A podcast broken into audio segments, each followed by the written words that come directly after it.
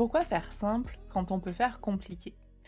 Très souvent, la simplicité est boudée. On lui préfère le faste et le mystère de mots obscurs, d'un vocabulaire un peu trop spécifique ou encore des termes extrêmement techniques.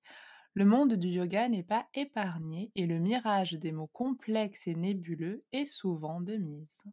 Dans l'épisode du jour avec Laura, on va justement parler de nos expériences, notamment avec le pranayama, les pratiques de respiration en yoga, pour revenir aux bénéfices de la simplicité. Du coup, vous avez compris, je suis avec Laura. Bonjour Laura. Coucou, bonjour Isa et bonjour à tous et à toutes. Comment tu vas? Bah écoute, ça va, très bien. Fin de semaine, il fait beau. et toi? Mais écoute, pareil, euh, fin de semaine, grand week-end, il fait très beau, donc tout est parfait. bah nickel Donc on va pouvoir parler d'un thème euh, qu'on adore. Finalement, on adore aborder ce thème parce que très souvent dans nos conversations, euh, tu vois, privées, on, on l'aborde et bah cette fois-ci, au moins, ça sera partagé. Exactement. Et pour nous, c'est vrai que c'était très important de l'aborder. Et c'est vrai que c'était aussi la philosophie qu'on a voulu apporter dans nos deux programmes, au final, Yoga Mon Amour et Yoga Ma Création, mais encore plus peut-être, dans Yoga Ma Création, on a intégré du coup un module sur le pranayama, mais la spécificité de ce module, c'est qu'on revient vraiment aux bases. Oui, complètement, complètement. Je pense que, que c'est quelque chose en fait sur lequel, bah, encore une fois, hein, on est aligné. c'est, un sujet sur lequel on partage un petit peu cette, cette même vision en fait de voilà, ce n'est pas parce que c'est simple que c'est pas bien ou que ce n'est pas intéressant ou que c'est pire que quelque chose voilà qui, qui serait compliqué ou complexe et, et même ce n'est pas voilà c'est bon on va parler de tout ça on va décortiquer mais mais c'est mmh. vrai que ça c'est quelque chose qu'on ressent énormément dans le monde du yoga ou en tout cas moi personnellement quand on parle de pranayama je ne sais pas, je sais pas pour toi. Si, tout à fait. Et justement, on voulait commencer par vous parler dans ce podcast, dans cette première partie qui va débuter, de nos expériences en pranayama. Alors pas parce qu'on pense que notre vie est hyper intéressante, mais parce que finalement nos expériences ont un peu forgé finalement notre philosophie. C'est souvent une, réflexion qu'on se fait. Bah, c'est parce qu'on a vécu ces expériences qu'aujourd'hui finalement, bah, on a fait peut-être un peu retour arrière en revenant vraiment aux bases et à la simplicité. Et du coup, Laura, si tu veux bien commencer à nous parler de tes expériences, de ta toute première expérience de pranayama. Oui, alors ma première expérience, ce n'est pas que c'était ma toute première expérience de pranayama parce que je, je pense que je l'ai enfin, dit souvent, hein, j'ai, quand même eu la chance de tomber pour les premiers cours de yoga sur des profs qui étaient, qui étaient vraiment super, enfin en tout cas qui me parlaient et qui, j'imagine, partageaient un peu la même vision que nous avons aujourd'hui. mais c'est vrai que la première fois en fait que j'ai mmh, comment dire, entendu le mot pranayama et, et, que j'ai vraiment fait un cours qui était axé, on va dire, sur ça. C'était un, un cours un peu étrange pour moi. Il faut, faut vraiment, je n'arrive pas à trouver un autre mot. ça faisait déjà quelques années que je faisais du yoga. Et dans un studio, il proposait un jour, c'était justement, enfin, quand je, je commençais à, à explorer justement les studios de Toulouse. Donc, tu vois, c'était vraiment pas du tout mes tout, tout, tout premiers cours de yoga. Mais quand, quand nous avons déménagé avec mon chéri à Toulouse, où j'ai, commencé, enfin, j'ai voulu évidemment tester plein de studios pour savoir lesquels me, me plaisaient et quels étaient les, voilà, les cours que je voulais suivre. Et à un moment, je suis tombée dans un studio où il proposait un style de cours que je ne connaissais pas, qui s'appelle le Nata Yoga. Alors, Peut-être qu'il y a des gens qui connaissent. Je connais pas du tout, donc si tu peux. Voilà. moi, pas du tout. et moi, je n'avais pas. Tu vois, y a, c'est marrant parce qu'il y a plein de styles de yoga, en fait, aujourd'hui, euh, dont on ne connaît pas le nom. Et le Nata Yoga, c'était intéressant. En tout cas, ça m'a interpellée.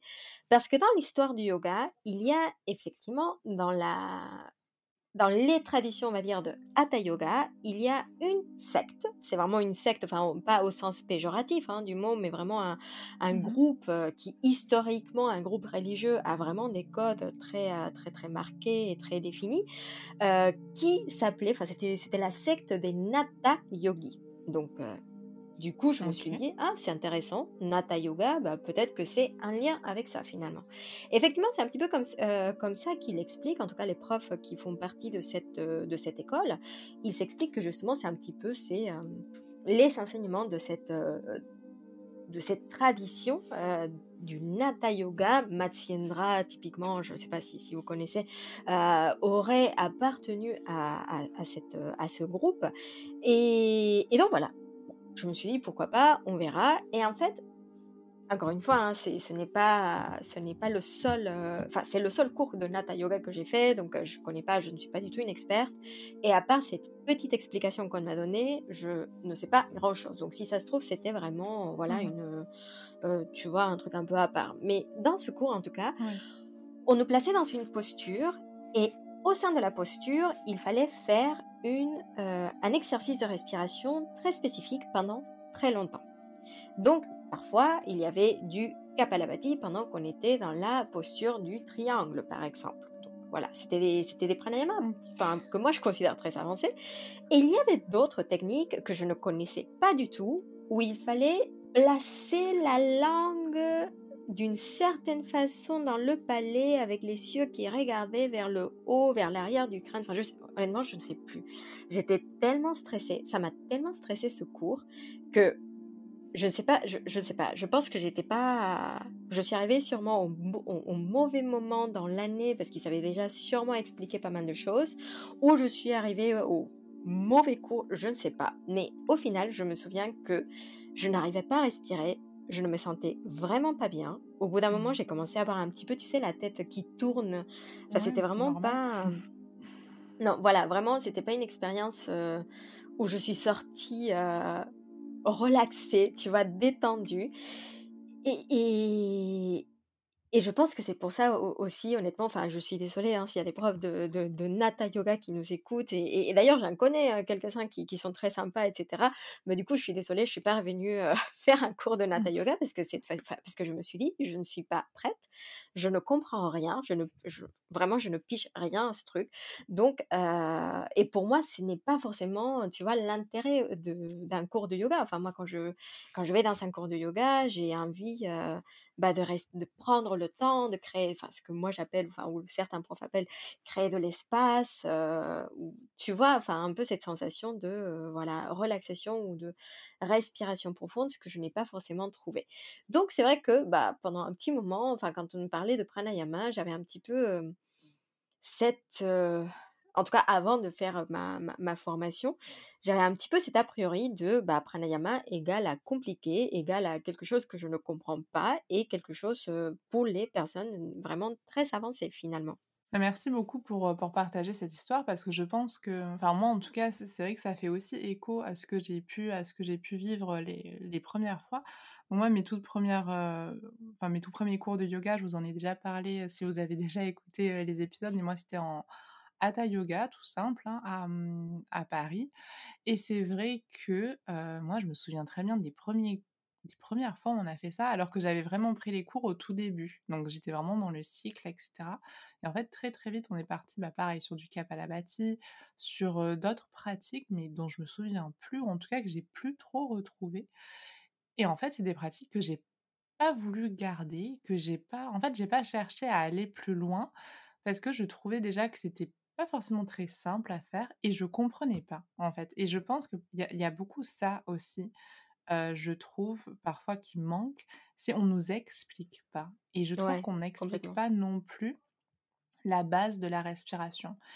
Et en fait, je, je pense que c'est pas, enfin, certes respirer, donc grâce à notre système autonome, oui, on le fait heureusement sans y penser, comme notre cœur bat sans qu'on y pense, et heureusement, parce que sinon les têtes d'alouettes comme moi, bon, on serait vraiment euh, mal barré. Mais pour autant, je pense que expliquer la respiration, expliquer les exercices de respiration qu'on veut faire, donc expliquer le pranayama, pour moi, ça me paraît quand même aujourd'hui essentiel. Mmh. Et c'est un petit peu, enfin, c'est un peu comme les termes, tu vois, qu'on utilise en philo, enfin, ou, la philosophie du yoga dans le cadre d'un cours. Bah, c'est difficile, c'est compliqué parce que bah, très souvent, bah, voilà, l'explication n'est pas, ce n'est pas quelque chose qu'on peut expliquer en deux minutes. Et, très souvent, quand les gens vont dans un cours de yoga, c'est aussi pour bouger, c'est aussi pour, voilà, faire quelque chose avec leur corps, en tout cas des, choses assez corporelles. Donc, c'est vrai que c'est compliqué d'un point de vue d'un prof, euh, quand on parle de pranayama, expliquer toutes ces choses, voilà, dans le détail, ben, ça prend du temps. Et ce n'est pas toujours simple, effectivement. Mais c'est pour ça que du coup, on est là pour prendre du temps pour parler de tous ces, sujets. Et d'ailleurs, c'est pour ça aussi qu'on a voulu intégrer bah, toute cette partie dans Yoga Ma Création pour vraiment prendre le temps de parler non seulement de la partie euh, anat et physiologie de la respiration, comme tu l'as fait, mais aussi de la partie philo et histoire liée à ce qu'on pourrait appeler le pranayama en tant que tel. Bien sûr et c'est super important et je pense que tu évoquais aussi, des maux de tête que tu as pu avoir, dans ce fameux cours de de Hatha Yoga et moi, c'est aussi des choses que soit j'ai entendues, heu, dans mes cours, dans les premiers cours de de Hatha que j'avais pris, où on faisait ces pratiques, de pranayama que moi je trouvais relativement avancées. Souvent, oui, si vous avez la tête qui tourne, si vous avez mal à la tête, limite c'était presque, normal, c'était presque, accepté, heu, acceptable. Et c'est vrai que moi, récemment, j'ai eu une expérience, donc là, je suis en stage, d'ergothérapie de de 3 année en service de respiration. Donc on est avec des personnes qui ont des pathologies respiratoires. Et en fait, on nous fait faire un un petit test, en fait, pour comprendre. Parce que on peut pas comprendre enfin, très souvent, une personne porteuse d'un handicap, on ne peut pas comprendre ce que la personne vit. On peut écouter, on peut avoir toute l'empathie du monde, mais se mettre réellement dans le corps de la personne, c'est impossible. De la même manière, je peux pas me mettre, dans ton corps, Laura, pour comprendre Mhm. comment tu tu vis, la vie. Par contre, il y a des expériences qu'on peut faire qui peuvent nous permettre de juste nous rendre compte un petit peu de ce que la personne peut, vivre, peut ressentir et donc c'est un test qu'on fait. Alors on a une paille dans la dans la bouche. Juste un petit truc, n'essayez pas de reproduire ça chez vous, heu, surtout si vous avez des problèmes cardiaques ou des problèmes de santé. C'est un test qu'on fait avec, tout un un environnement médical qui permet de le faire et une prise de constante, au niveau, fréquence respiratoire, saturation en O2. Donc on est vraiment dans quelque chose de très, très, très suivi. Donc on a une paille dans la bouche, on a du scotch autour pour vraiment ne pouvoir respirer qu'à travers cette paille et on a le nez bouché. Et donc on nous demande de monter des escaliers, voilà, de dans avec un rythme sans faire de pause, comme si on on on respirait normalement, en fait, Ah oui, quand même. Ok, ok. quand même. Et ensuite on arrive en haut et en fait, c'est pas tant la montée des escaliers qui est la plus difficile, c'est une fois qu'on arrive en haut, on essaie de de re de reprendre son souffle et en fait, ce qui se passe, c'est qu'on arrive à rentrer l'air, mais on n'arrive plus à le sortir et c'est une expérience très, très, très bizarre. C'est-à-dire que Mhm. on essaie à tout prix de sortir l'air et en fait, l'air ne sort plus parce que l'expiration est bloquée et freinée par cette paille et en fait, il faut vraiment réussir à à faire un un shift, dans dans son cerveau. Il faut vraiment ré réussir à calmer tout et moi, je sais que j'ai réussi à pas tout en tout arracher, mais vraiment, moi, j'avais envie de tout arracher et d'ailleurs, la kiné avec qui j'ai fait ça m'a dit: «Voilà, il y en a plein qui arrachent tout. Le but, c'est Ah, si tu peux essayer de pas arracher, n'arrache pas» et moi, j'ai vraiment fait appel à des ressources, bah, de toutes mes pratiques de méditation. Vraiment, j'ai vraiment fait appel à ça, j'ai fermé les yeux, je me suis mise dans ma bulle pour essayer justement d'expirer calmement, de reprendre un petit peu d'air à l'inspire, de réexpirer calmement et il m'a fallu du temps pour finalement retrouver des constantes parce qu'au en arrivé en haut, ma saturation en oxygène, c'est-à-dire combien d'oxygène a mon corps, elle était totalement baissée, enfin, était vraiment en dessous de mes normes, en dessous des normales. Et en fait, il faut juste voir que certaines pratiques respiratoires, elles peuvent aussi nous amener dans des états où on n'est pas forcément bien. Et mmh, il faut du temps pour apprendre à comprendre finalement quelles sont les pratiques, bah, qui nous sont entre guillemets, heu, «confortables» et même celles inconfortables, comment réussir à la faire en toute sécurité? Et mmh, moi, quand j'ai vécu cette expérience, bah, à la fin, j'ai pu enlever la paille, j'ai pu enlever le le pince-nez, mais voilà, mais ces personnes qui ont des pathologies respiratoires ne peuvent pas enlever cette paille. Sont toujours dans ce cette idée où voilà, ils ont très, très peu au niveau de, mmh, au niveau des poumons, ils ont très, très peu de capacité au niveau de de la respiration et c'est hyper anxiogène au quotidien. Et Mhm. je pense que quand on fait ces pratiques de pranayama, peut-être se poser la question: «Mais pourquoi en fait je les fais? Dans quel but?» et je parfois c'est parfois, si le prof ne l'explique pas, je pense que ça peut être une très bonne question à poser en tant qu'élève. Oui, non, mais complètement. Et je pense que là, tu vois, tu as dit un mot, euh, tu as, dit deux choses qui sont clés euh, quand on parle de la pratique de yoga. C'est-à-dire que d'abord, il faut prendre le temps. Et, et tu vois, et ce n'est pas du tout pour dire, et je pense que c'est, enfin, je, je, je pense que vous le savez, mais on n'est on n'est pas là pour dire que faire du Kapalabhati est mauvais ou que Mmh. les exercices de pranayama, il ne faut jamais les faire. Mais c'est juste parce que tu vois, moi, quand je reparle de mon expérience de Nata Yoga, j'étais peut-être la seule hein, dans le cours qui se sentait comme ça. Mmh. Et il y a peut-être d'autres personnes qui se sentent très bien, qui, qui arrivent à avoir une expérience où vraiment ils sont ce qu'ils ils, ils- ils ont réussi à avoir ce qu'ils recherchaient dans Mmh leur pratique. Et ça, c'est très bien. Mais pour moi, à, l'époque, au stade où j'étais dans ma pratique, où j'étais pas du tout avancée, en plus, il faut, enfin là, c'est, moi, je suis, enfin, déjà que, tu vois, niveau coordination, tu me dis, il faut faire ci, il faut faire ça, avec mon corps, c'est c'est difficile. En plus, tu m'ajoutes euh, une contrainte qui est de respirer d'une certaine façon, qui en plus n'est pas forcément naturelle pour moi. Bah là, tu vois, j'avais, enfin, il y avait toutes les cartes pour que mon Mmh. expérience ne soit pas bonne. Et c'est un petit peu ce que tu dis, c'est finalement se mettre aussi à la place de l'autre. Quand on est prof, on, on ne peut pas toujours savoir quelles sont les personnes qu'on a devant nous.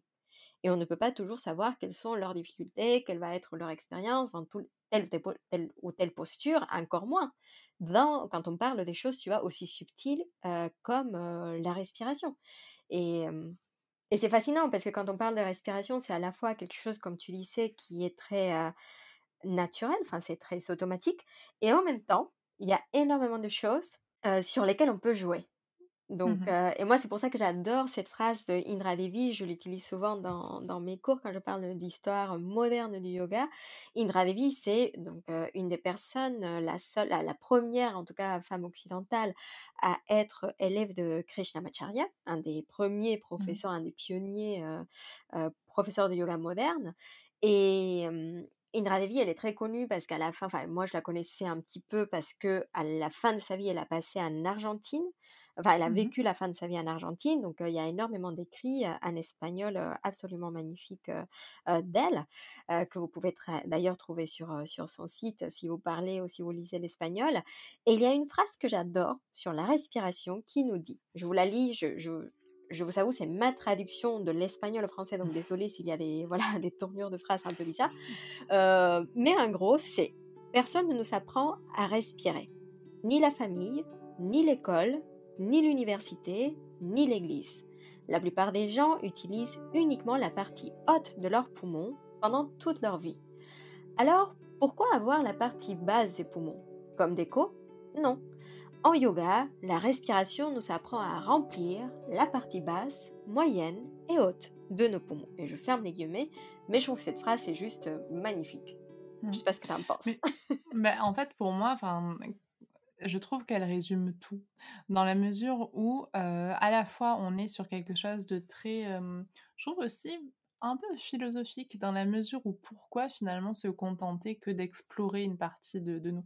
Vraiment, moi, je je trouve que le terme d'exploration est hyper intéressant quand on parle de respiration. C'est-à-dire, on va explorer un petit peu nos poumons, on va explorer un petit peu les sensations dans différentes parties du corps et c'est vrai que je le vois d'autant plus et je pense que mon regard change aussi grâce au stage que je suis en train de faire, de voir finalement que, bah, quand on a des poumons entre guillemets «sains», bah, en fait on a de on a la chance de pouvoir Hmm, explorer comme on le veut, sans contrainte. Mais au final, c'est aussi une hygiène de vie qu'il faudrait qu'on fasse et qu'il faudrait à à laquelle il faudrait qu'on s'astreigne. En yoga, c'est heureusement ce qu'on fait dans les postures quand on respire, quand on est en torsion, quand on est en inclinaison latérale au niveau du buste.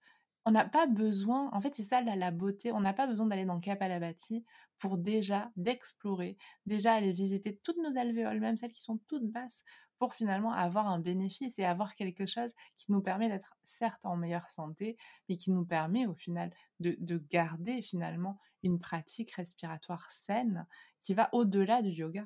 Ouais. C'est très beau ce que tu dis. Et d'ailleurs, c'est un petit peu aussi ce que tu dis dans la...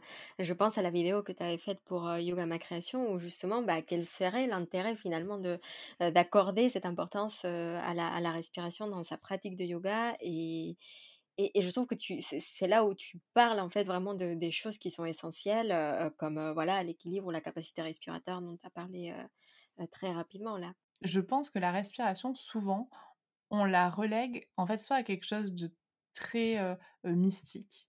Mais ce qui il y a aussi une part mystique, finalement, à la respiration, je trouve. Quand on réfléchit, le Mmh. le principe même de la respiration est juste hallucinant et le fait aussi que en fait, je trouve que la respiration, c'est marrant parce que ça nous relie au monde. Comme, en fait, il y a toujours cette histoire de pression atmosphérique, si on revient à quelque chose de très physique, hein, la Mmh mh. physique de base, il y a cette histoire de de différence de pression qui fait que l'inspire et l'expire arrivent presque automatiquement et en fait, bah, par exemple, si la pression change quand on est en altitude, bah, on va moins bien respirer.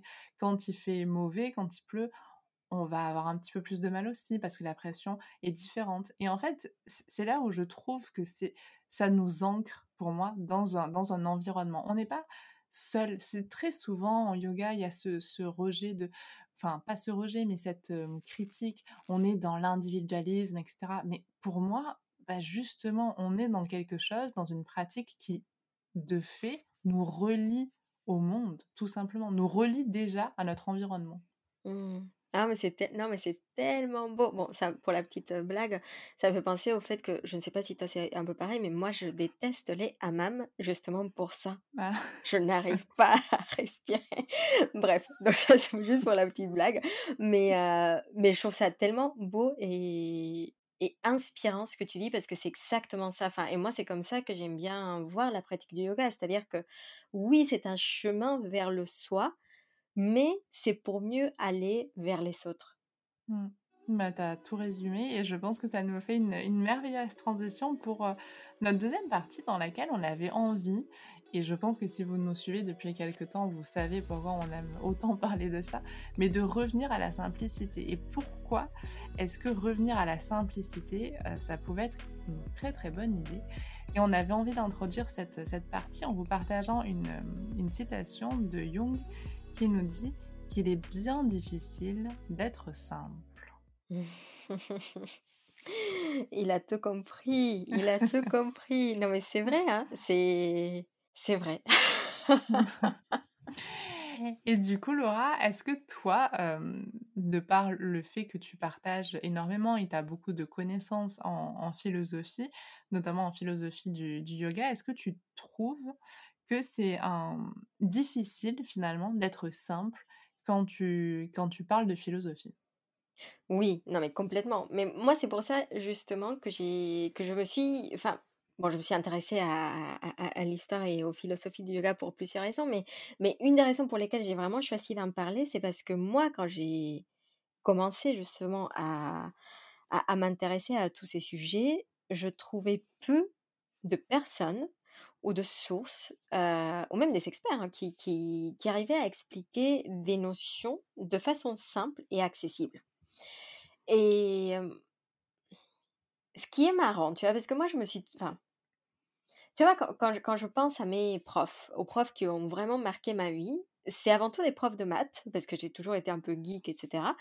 Mais mais c'était des profs qu'en fait qui qui adoraient en fait raconter les maths d'une façon très simple, très accessible et finalement très, terre à terre. Je sais pas si si si je m'explique, mais Mmh. et et je trouve qu'en philo, quand on parle de la philo du yoga, il y a un petit peu ça. C'est un peu comme dans quand on parle de pranayama, il y a ce que tu disais tout à l'heure, il y a un côté un peu très mystique, il y a un côté très, voilà, c'est mystérieux, on ne comprend pas et du coup, c'est fascinant. Et il y a aussi un petit peu, et ça c'est un peu dans le yoga en général, ce débat éternel entre authenticité, légitimité, complexité. C'est-à-dire que Mmh. parce que le yoga, il y a parfois un peu ce discours qu'on peut entend qu'on peut entendre dans le milieu du yoga que le yoga est bien parce qu'il est ancien ou quelque Mmh. chose est légitime parce qu'elle est ancienne ou quelque chose est, encore plus précieuse parce qu'elle est complexe, parce que peu de personnes peuvent comprendre. Mmh Et tu vois, moi, quand je commence à écouter ces ces ces choses, je me dis: «OK, mais pourquoi? Pourquoi est-ce Ouais. qu'une chose ancienne serait plus intéressante qu'une chose nouvelle, mais novatrice, par exemple? Ou pourquoi est-ce qu'un sujet complexe est nécessairement meilleur?» et je pense qu'il y a y y une partie qui est, complètement, humaine, en fait, qui a un petit peu ce ce réflexe, de l'envie d'être fasciné. Tu vois, par exemple, moi, quand Ouais. j'étais jeune, enfant, je pense comme nous tous, il y a y a y a ce côté, c'est très facile d'être fasciné, en fait, par des choses parce qu'on a plein de choses qu'on comprend pas quand on est enfant. Il y a plein de choses qui nous qui nous paraissent mystérieuses et moi, typiquement, je pense que pendant très longtemps, j'ai cru au Père Noël. Comme, beaucoup d'enfants, oui. Non, non, mais je veux dire, en fait, je je je vais faire vraiment un avou un aveu. Je pense qu'à un moment, j'étais enfin, tu vois, d'un côté, j'ai un peu ce côté logique, j'aime bien les mathématiques parce que ça explique beaucoup de choses, mais de l'autre côté, il y a une partie de de moi qui a envie de vivre dans un monde magique. Je veux dire, qui Mmh. n'a pas, eu envie de recevoir sa lettre de Hogwarts? Tu vois? De je vais devenir mage et et qui n'a pas envie, en fait, que la magie existe? Parce que quand on est face à ce type de choses, on est fasciné. En fait, on a un peu cette sensation que le monde est mystérieux, le monde est magique et je pense que ça, c'est quelque chose qui est extrêmement intéressant et précieux en termes d'expérience, pour notre vie, enfin pour notre expérience humaine. Mais, mais, mais, mais, il y a des choses qui, pour moi, quand on les comprend, quand on va creuser un petit peu plus loin et qu'on découvre peut-être non pas que qu'elles ne sont pas complexes parce que parfois elles le sont, mais quand on découvre un petit peu comment la magie est faite, ça n'enlève pas la magie. Tu vois ce que je veux dire? Oui, bien sûr.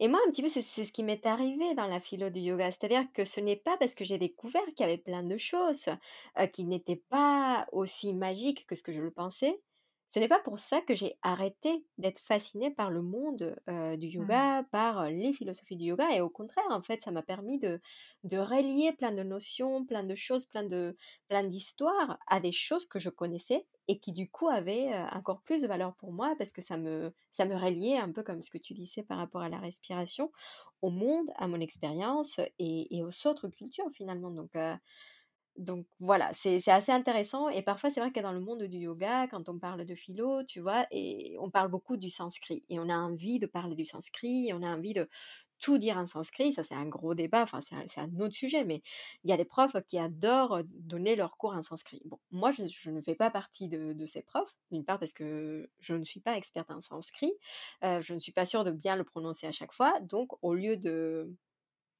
déjà avec le français, tu vois, je je suis pas je je ne Non. prononce pas parfaitement bien, heu, non mais voilà, j'ai un Mmh. énorme aussi respect pour la langue, donc heu, voilà, j'ai Mmh. pas envie de faire ça, mais en plus, je trouve que parfois ça n'a pas de sens. Il y a des il y a des postures en fait qui ont été qui ont été nommées, heu, très récemment Mmh mh. et donc des postures qui sont apparues, enfin qui qui font partie du répertoire du yoga, qui sont très, très, très, très, très récentes et pourquoi est-ce qu'on les nommerait en sanskrit? Enfin, je veux dire, je trouve l'intérêt, hein, il y a ce langage universel et cetera, oui, pourquoi pas, mais pour moi, ça n'a pas vraiment de sens et surtout, si j'ai envie de transmettre la beauté et la magie du yoga, ce n'est pas en rajoutant pour moi, hein, des, heu, des choses que les autres ne vont pas comprendre. Ce n'est pas là la magie du yoga. Je sais pas si je m'explique en fait. Moi, je com enfin, tu vas me dire si si j'ai bien compris.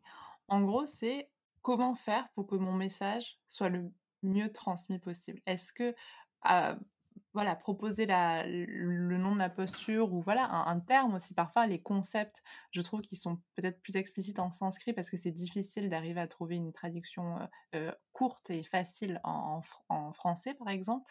Mais parfois, bah, finalement, mon mon message va être beaucoup plus facilement transmis, compréhensible, avec plus de valeur quand simplement je vais employer un vocabulaire que tout le monde comprend. Voilà, c'est exactement ça. C'est-à-dire que pour moi, en fait, si je me place à la place, enfin voilà, du prof, si je suis dans ma casquette prof, j'ai envie de transmettre quelque chose. Et donc, bah, pour transmettre quelque chose, je vais essayer d'être le plus clair possible Mmh mh. et de le faire et vraiment de j j'essaie de connaître mon public. C'est un public Mmh mh. qui ne parle pas sanskrit, c'est un public Mmh. qui vient là une fois par semaine et dans la plupart, voilà, c'est un public qui n'est pas forcément baigné dans, l'histoire de l'Inde, des traditions hindoues, enfin voilà, qui connaît même peut-être pas, hein, la différence entre, les traditions bouddhiques et les les traditions hindoues, enfin voilà. Mais au final, c'est un public qui se posent les mêmes questions que nous, qui se posent les questions que peut-être se, se posaient les gens au, temps des Upanishads ou je ne sais pas, au temps des Yoga Sutras de Patanjali, peu importe.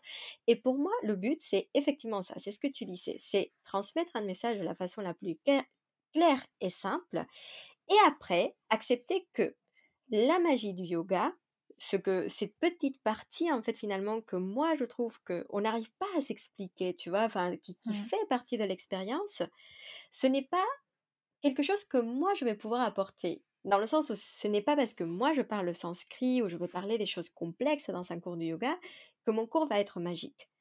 Le mmh. cours va être magique parce que l'expérience sera magique pour la personne, parce que le yoga en soi est quelque chose d'assez fascinant, mais ce n'est pas moi. Tu vois, c'est assez.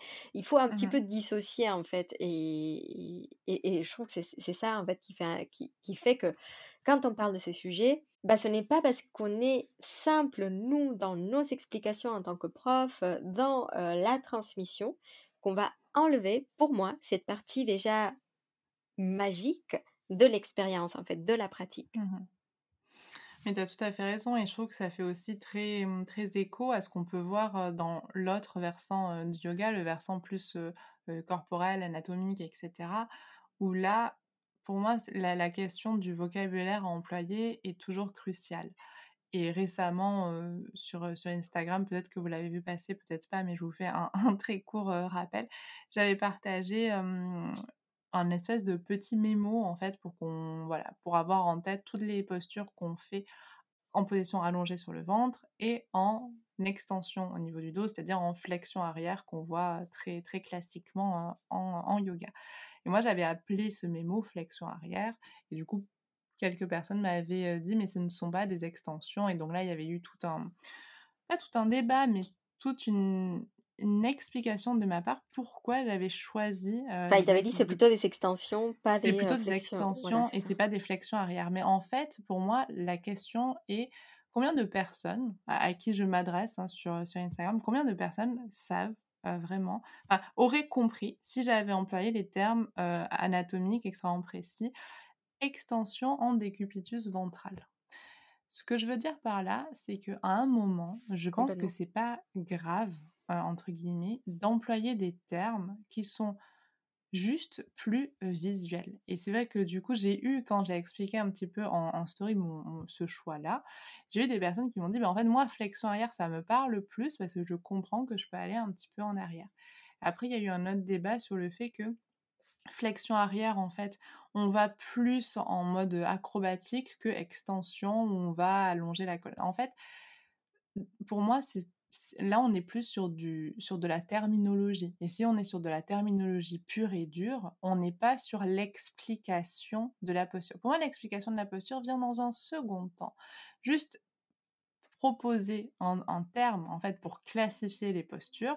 Donc certes c'est des extensions, mais très souvent comme on est quand même baigné avec l'anglais dans le yoga, bah, backbend en anglais, bah, ça, on va le traduire plus facilement et pour beaucoup de personnes ça va aussi plus parler mmh d'expliquer flexion arrière. Après bien sûr dans la manière dont on accompagne les élèves en flexion arrière, on n'est pas là en mode bah tiens pétez-vous les, les lombaires en flexion arrière. Par contre si vous êtes en extension là c'est tout, tout à fait soft pour moi, on, ne parle justement pas de la même chose. Il y a un côté où on, emploie juste une terminologie, et ensuite de l'autre côté, il y a l'accompagnement dans la posture, mais qui, si on l'appelle extension ou flexion arrière, pour moi est la même chose. On va donner exactement les mêmes indications.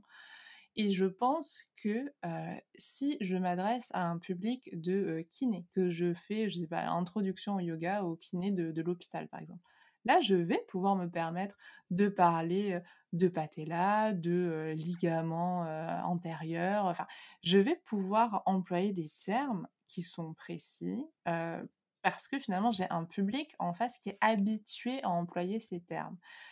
Et je suis désolée, mais ce n'est pas grave, en fait, de ne pas employer ces termes devant un public qui est un peu moins habitué. Ça ne veut pas dire qu'il y en a un qui est mieux que l'autre. Ça veut juste dire que moi, si je fais un cours en entreprise où les gens font de la mécanique, ils vont me parler en termes techniques de mécanique, je ne vais absolument rien comprendre. Donc, s'ils m'expliquent avec leurs mots simples, bah, je vais être plus reconnaissante qu'ils m'expliquent les choses de manière simplement que plutôt il me noie dans un jargon incompréhensible et que au final mon message est tellement le message est tellement dilué que finalement, on n'a rien capté de l'essence de ce qui voulait être transmis. Complètement. Et je pense que c'est ça, en fait, la clé, c'est que quand on parle, en fait, de, toutes ces choses, on le fait aussi parce qu'on parle dans le cadre où on est professeur de yoga, Mmh dans un cours de yoga, à des personnes qui euh, ne sont pas, comme tu le dis, experts euh, en santé ou euh, ne font pas partie du corps médical ou ne sont pas syncrétistes. Enfin voilà, c'est vraiment, je pense, c'est là où je trouve qu'on parle pas peut-être assez, peut-être de mieux, de plus en plus, mais de- du rôle finalement du prof de yoga.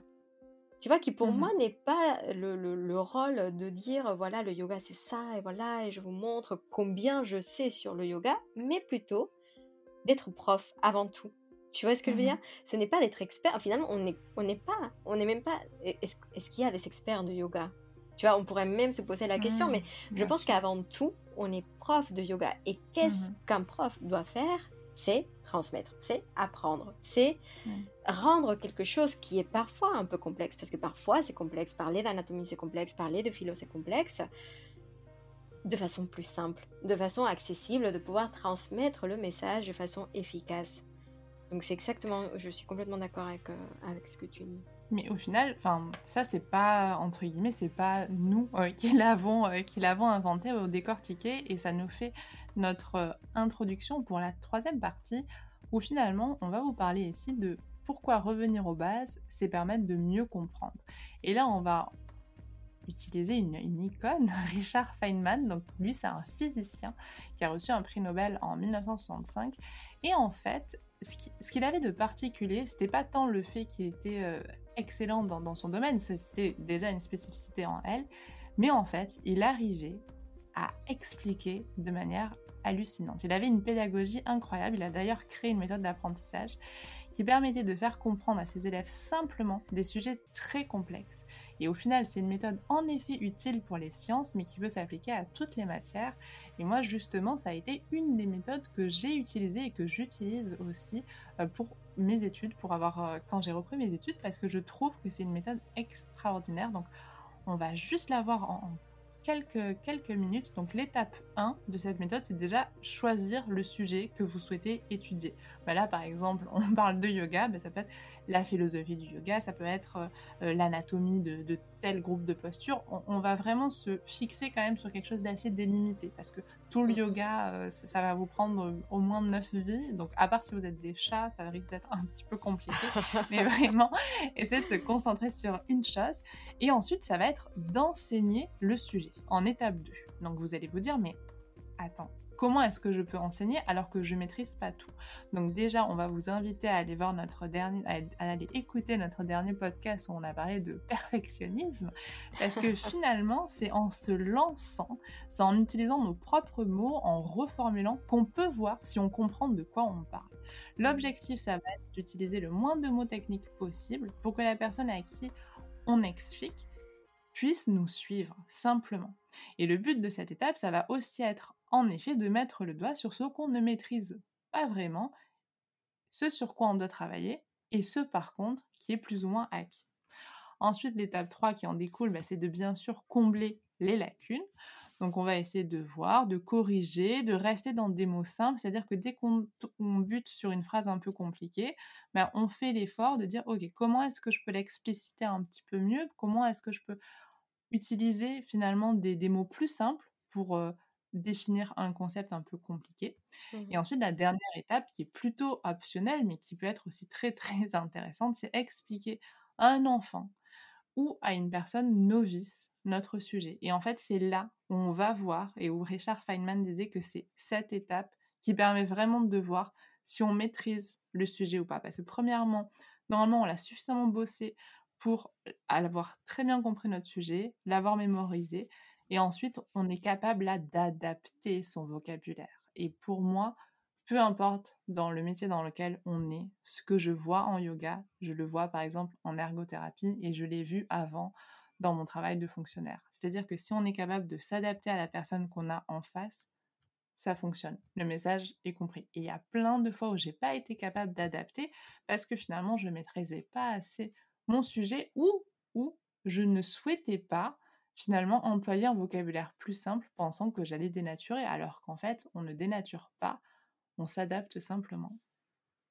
Oui, complètement. Et je pense que si on a peur de le dénaturer, ça pourrait être un indice qu'on ne maîtrise pas complètement le sujet. Tu vois, ça nous donne peut-être, euh, en quelque sorte, une, une petite direction pour, pour aller à la recherche. Parce que finalement, je trouve que ce qui est intéressant aussi dans cette, dans, cette méthode, c'est que c'est une, une itinération. Enfin, c'est quelque chose vraiment qu'on va pouvoir répéter et, et affiner et peaufiner et, au final, voilà, qui va évoluer avec nous. Quand on voit les bons profs, tu vois, ils sont capables d'évoluer et ils ne sont pas forcément les mêmes profs qu'ils étaient il y a, je ne sais pas, 5, 10 ans, 20 ans. Enfin, mmh il y a très peu de profs de, yoga qui ont, qui ont cette, cette expérience, mais, mais, mais, je pense que c'est vraiment ça, ça qui fait en fait finalement qu'un prof est, est, bon. Pour revenir aussi au sujet du perfectionnisme dont on parlait la dernière fois, c'est vraiment en pratiquant, en mettant les mains à la pâte qu'on va se rendre compte si on, si on arrive vraiment à, à, maîtriser le sujet. Mmh Exactement. Et je pense que mmh, en tant qu'élève, si on se place plus du point de vue des élèves, bah, ne pas hésiter à questionner et même, j'irais même jusqu'à dire à re-questionner des choses qu'on pense être des bases ou des choses qu'on voit tout le temps. Mais bah, ne pas hésiter à revoir. D'ailleurs, c'est mmh, marrant de, de voir que dans notre dernier live, on a parlé du coup des postures de base et on avait, on a fait en fait dans le, mmh, dans le programme des ateliers, des propositions en fait sur les postures de base, sur les salutations au soleil, sur le chien tête en bas. voilà, vraiment des postures qu'on voit 15 000 fois en yoga vinyasa. Et au final, c'était amusant de voir que les personnes qui avaient pratiqué, en fait, se sont rendues compte que, bah oui, en fait, on pouvait pratiquer différemment. Et juste en prenant le temps de se reposer sur des choses qu'on pense être acquises, mais en fait, on découvrait de nouvelles choses et en fait, ça a changé quand même pas mal de choses dans notre pratique. Ouais, complètement. C'est que ça, ça, permet aussi de sortir de, des automatismes et peut-être, tu vois, que en faisant ça, on retrouve une autre complexité. Tout mmh en restant, tu vois, enfin, c'est ça qui est, qui est assez marrant dans ce, dans ce sujet, c'est que les sujets complexes qui arrivent, qu'on arrive à rendre simples, en fait, ils ont cette capacité aussi d'être extrêmement riches.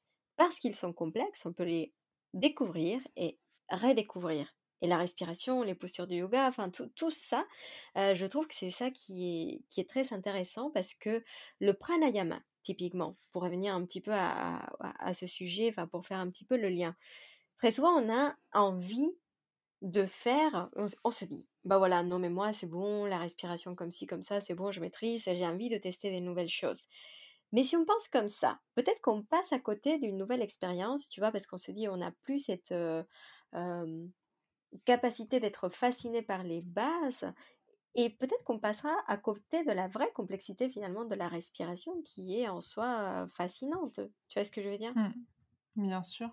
Et pour prendre une analogie, donc dans le monde du basket, c'est j'ai parlé de du thème de, ce podcast à, à, mon compagnon et il m'a dit bah, c'est marrant, ça me fait penser à Michael Jordan. Je me suis dit d'accord, je parle de yoga, que se passe-t-il? Il me dit bah non, tu vas voir. Et donc il m'a expliqué et c'est vrai pour l'avoir déjà lu dans un bouquin ou quoi, qu'en fait Michael Jordan, il débutait toujours ses entraînements, toujours jusqu'à la fin par les bases Toujours, toujours, mmh. toujours. Et c'était ça, en fait, qui le différenciait le plus. C'était finalement la maîtrise de ces bases, la maîtrise de la complexité d'une base, qui fait qu'en fait, on a les bases les plus solides possibles pour construire, pour comprendre, pour peut-être aussi pouvoir évoluer plus facilement. Et c'est vrai que parfois, je pense que partir dans des pranayamas, ça ne veut pas dire que c'est mal en soi, et ça, on vous l'a assez répété, je pense que pour que vous compreniez notre message, ça veut juste dire qu'on part dans des pranayamas extrêmement avancés, mais peut-être que juste une respiration confortable dans notre pratique de yoga, bah, c'est difficile à mettre en place. Bah, peut-être que là, c'est une indication pour dire bah, peut-être que la base en fait est à retravailler. C'est pas quelque chose de mal en soi, hein. c'est juste se dire ok bon bah, qu'est-ce que je peux mettre en place, qu'est-ce que je peux revoir pour finalement que la respiration m'accompagne de manière plus fluide et plus simple aussi. Parce qu'on va continuer à apprendre. Enfin moi après des années et des années et des années, tu vois très souvent c'est ce sur quoi je vais revenir, ce sont finalement des postures très simples, des pratiques très mmh simples, des respirations très simples, mais souvent ce sont les plus efficaces. Tu vois, enfin, ce sont en tout cas celles qui m'apportent le plus dans ma vie quotidienne. Mmh. Et, et, donc oui, ça sera moins sexy. Euh, oui, peut-être que du coup, euh, je ne vais pas attirer énormément de monde, tu vois, avec un, un, message comme ça et avec des techniques comme ça. Mais pour moi, c'est celui qui a un espèce de rapport bénéfice euh, qui, qui est le plus intéressant. Bien sûr, mais ce que tu dis, c'est sûr que le spectaculaire fait vendre beaucoup, fait vendre dans, dans tous les sens du terme, et peu importe le domaine. Hein. C'est-à-dire que on est attiré, et je pense aussi que c'est humain en fait, hein, mmh. d'être attiré par ce qui est spectaculaire, parce qu'il voilà, sort de l'ordinaire, etc. Mais je pense que c'est. Tu parlais de magie tout à l'heure, et je trouvais que c'était très beau euh, de parler de magie et je pense que c'est peut-être justement retrouver la magie dans notre quotidien parce qu'en fait il y en a, euh, il y en a tous les jours et tous les jours je pense qu'on est pris euh, par notre lot de, problèmes, de souffrances. il y a plein de choses en fait hein, qui arrivent dans nos vies et qui nous éloignent petit à petit de ce qui fait peut-être bah, qu'on a de la chance d'être en vie. Et je pense que ça, c'est quelque chose qu'on oublie. Et je pense qu'en cherchant le spectaculaire, bah, finalement, est-ce qu'on ne cherche pas aussi la souffrance en quelque sorte? C'est peut-être un peu, un peu tiré par les cheveux, mais voilà, c'est peut-être une réflexion que je me fais parfois. Je me dis bah, pourquoi finalement vouloir toujours chercher à faire plus compliqué, plus extrême, plus spectaculaire? Est-ce que je trouve vraiment quelque chose qui me fait du bien, qui me permet de m'inspirer, qui me permet de m'élever? Et parfois c'est le cas, mais parfois est-ce que je me heurte pas aussi à une quête qui, est sans fin en fait et qui n'est mmh. pas forcément qui m'apporte pas du contentement. Si on parle de, si on revient au yoga, au santosha, bah, peut-être que ça m'éloigne petit à petit. Oui, non, mais complètement. C'est ce que tu disais. Je trouve que c'est extrêmement intéressant parce que c'est vraiment une pratique en fait qu'on peut mettre en place au quotidien. Merci Laura, et c'est ainsi que nous allons tranquillement nous avancer vers la conclusion de cet épisode. Merci d'être resté jusque-là si, si vous êtes encore avec nous. Et on vous rappelle notre prochain live où justement on va évoquer le pranayama, évoquer aussi toutes les autres techniques de pranayama, se poser aussi les questions de qu'est-ce qui se passe quand on pratique le pranayama et toujours, vous l'avez compris, en revenant aux bases. C'est ça, voilà. Donc euh, pour euh, les personnes inscrites à Yoga Ma Création, vous aurez déjà vu, enfin qui nous écoute en plus, euh, vous aurez déjà vu qu'on aborde certaines techniques de, respiration qui peuvent paraître simples, mais voilà, très très nourrissantes. Et on va justement parler, et ça sera l'occasion du live qui sera disponible en replay, des autres techniques. Qu'est-ce qu'on peut dire? Et, je trouve que ça va être une, discussion assez, assez intéressante, donc on a hâte de, de vous retrouver. Et voilà, bah, merci Isa pour euh, cette invitation. Comme d'habitude, c'est super chouette de partager nos discussions euh, sur, ce format. Bah, merci à toi surtout d'accepter à chaque fois cet espace, c'est un peu le nôtre. Hein. Donc euh, bah, merci d'être là, merci de répondre toujours présente. C'est super cool en fait de pouvoir avancer comme ça ensemble.